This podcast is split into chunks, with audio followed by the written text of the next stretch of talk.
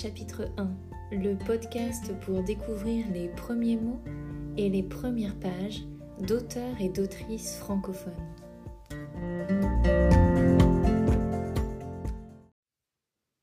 Conte fantastique de Théophile Gautier, publié en 1863.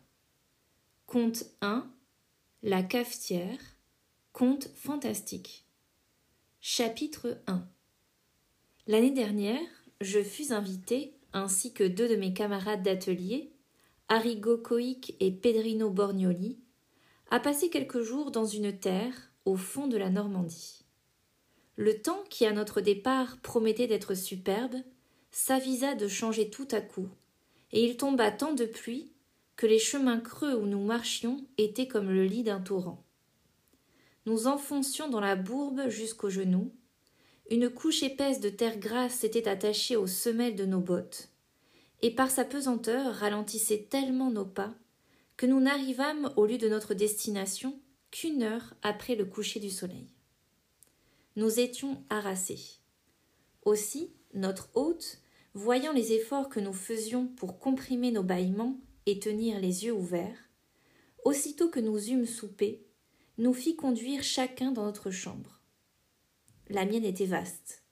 Je sentis en y entrant comme un frisson de fièvre, car il me sembla que j'entrais dans un monde nouveau. En effet, l'on aurait pu se croire au temps de la Régence, à voir les dessus de portes de boucher représentant les quatre saisons, les meubles surchargés d'ornements de rocaille du plus mauvais goût, et les trumeaux des glaces sculptés lourdement. Rien n'était dérangé, la toilette, couverte de boîtes à peigne, de houppes à poudrer, paraissait avoir servi la veille.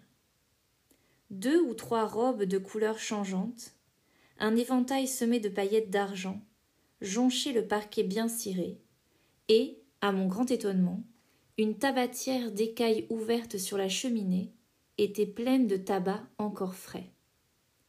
Je ne remarquai ces choses qu'après que le domestique déposant son bougeoir sur la table de nuit, m'eût souhaité un bon somme, et je l'avoue, je commençais à trembler comme la feuille.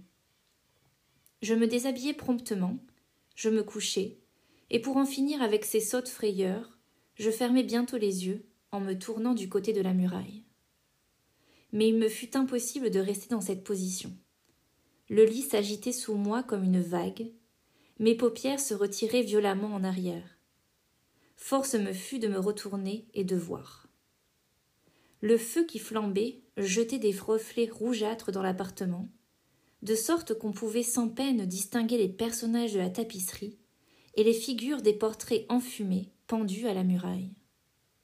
C'étaient les aïeux de notre hôte, des chevaliers bardés de fer, des conseillers en perruque, et de belles dames au visage fardé et aux cheveux poudrés à blanc, tenant une rose à la main. Tout à coup, le feu prit un étrange degré d'activité.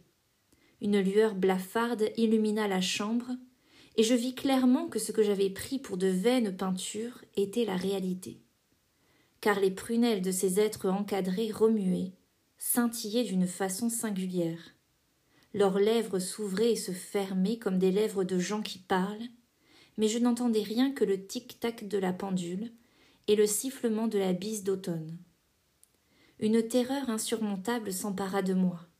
Mes cheveux se hérissèrent sur mon front, mes dents s'entrechoquèrent à se briser, une sueur froide inonda tout mon corps.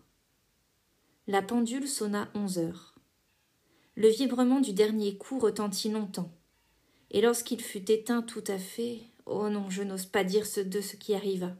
Personne ne me croirait, et l'on me prendrait pour un fou. Les bougies s'allumèrent toutes seules.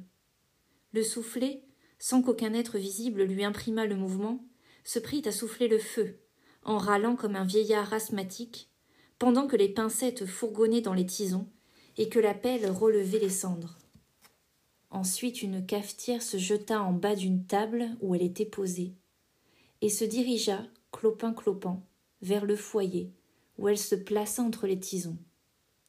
Quelques instants après, les fauteuils commencèrent à s'ébranler, et agitant leurs pieds tortillés d'une manière surprenante, vinrent se ranger autour de la cheminée.